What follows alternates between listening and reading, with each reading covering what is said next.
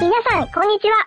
寿司、动漫、乌冬面、温泉、樱花、富士山，日本还有多少秘密不知道？银红酱来解答。与日俱进的日本酒为何风靡当今世界？我们看日剧、追日番，爱木村拓哉，称呼新垣结衣为老婆，但对于一衣带水的日本，我们还知之甚少。别等了，来听霓虹酱画日本吧。 如今日本酒正风靡世界，究其原因，是因为日本酿造的酒出乎意料的香醇美味，品种繁多，一改人们对酒的认知。给日本清酒行业带来革命的是新一代酿酒师。他们对日本酒以外形形色色的美酒也了如指掌。下面就让我们一起了解一下日新月异、不断改良的日本酒。美食家身份的象征——日本清酒。近十年间，日本酒行业可谓盛况空前。随着日餐在世界范围内人气高涨，日本清酒受到广泛关注，出口量和出口额也是直线攀升。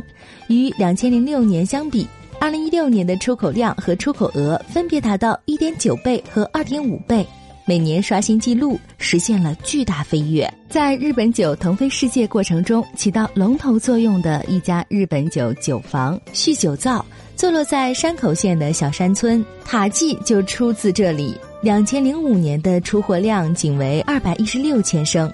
后来，该酒房将转变经营方针，专注于酿造高档酒。二零一三年的销售额直线增长了十倍左右。该酒房与法国名厨乔·卢布松还准备在巴黎合伙开店，店面兼设商店和餐厅，开业在即。国外的日本酒房也在增加。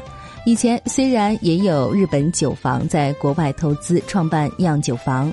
但近十年来，越来越多痴迷于日本酒的外国人，各自在自己的国家——挪威、西班牙、美国、加拿大和英国等开设了迷你酿酒房。举世闻名的侍酒师和主厨，如今也沉迷于日本清酒之中。法国名厨阿兰·杜卡斯亲自酿制与法国菜口味相配的日本酒，在巴黎、纽约和香港的高级餐厅以日本酒佐餐的场景也并不罕见。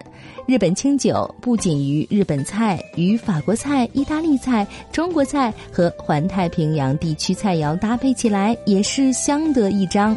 如今，日本清酒已经成为全国美食家身份的象征。另一方面，从日本国内来看啊，日本酒的产量和销量却逐年下降，还不到高峰期的1973年的三分之一。日本酒曾为人们日常饮用酒中的主角，然而在啤酒、烧酒、利口酒、威士忌和葡萄酒的市场争夺中，日本酒在不知不觉中成为成年男性偏爱的酒，逐渐被视为落伍于时代的存在。不过，产量和销量大幅下跌的是廉价的批量产品。纯米酒和纯米饮酒等高档日本酒反倒人气高涨，尤其是近十年啊，年轻人、女性及生活在日本的外国人等，新的日本清酒拥趸层出不穷，媒体也屡次刊登日本酒的专辑报道，其人气中甚至还带着几分狂热。日本清酒为何在世界上赢得了大批爱好者，又为何吸引着对时尚敏感的日本年轻人呢？答案非常简单明了，这就是希望酿制芳醇美酒的酒房使出浑身解数，酿制出了口味迷人的日本酒。而肩负起这场日本酒革命的，正是新一代年轻人。有这样一位年轻人，他是酿酒世家的后嗣，对日本酒产业的未来丧失了信心，在纽约以基金经理的身份过着名流生活。后来他醒悟到，自己生活的舞台只有故乡这片土地。继而亲手种植大米，勤勤恳恳从事酿酒工作。他就是静冈县地方名酒“喜酒醉”的酿酒师青岛孝。此外，还有爱知县酿人酒瓶次的酒野酒瓶制。他曾作为时装模特活跃在巴黎的舞台上，而立木县仙梨的博景一树曾以侍酒师的身份向人们传播葡萄酒的迷人之处。他们的经历和身世大相径庭，但有一个共同的特点，就是都非常熟悉日本酒以外的世界。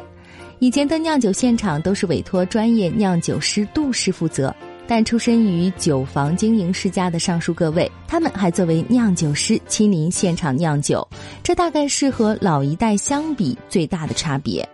这些年轻的酿酒师们引进最新技术，以手工的方式精心酿制出自己坚信香醇宜人的日本酒。长期以来，日本酒将清纯干爽的口味视为最佳，而他们如今酿造的日本酒与传统意义上的日本酒在风味上有着显著差异。拥有四百年历史的山形县高木酒坊的高木贤统是第十五代传人。一九九九年，二十五岁的高木亲自酿制了取名为“十四代”的酒。这款酒酿造的非常成功，具有刚摘下的水果般的清香和无比鲜美的口味。首先为之着迷的是居住在东京地区和京都、大阪一带大城市里的人们，他征服了那些不仅是传统日餐吃家，而且还懂得法国菜及意大利菜，同时又非常熟悉葡萄酒的老饕们。由此，十四代转瞬间便告脱销。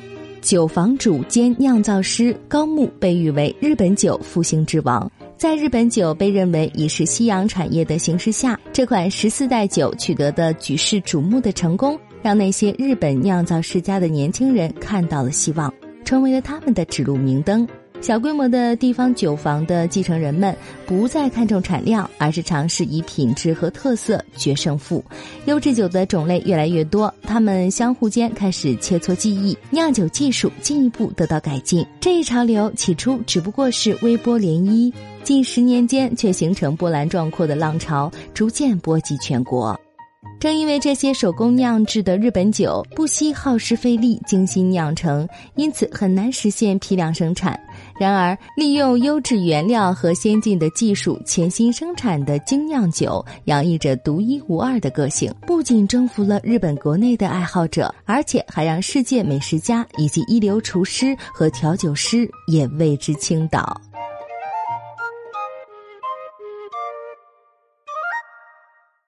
更多信息，请看日本网三 w 点一胖点 com。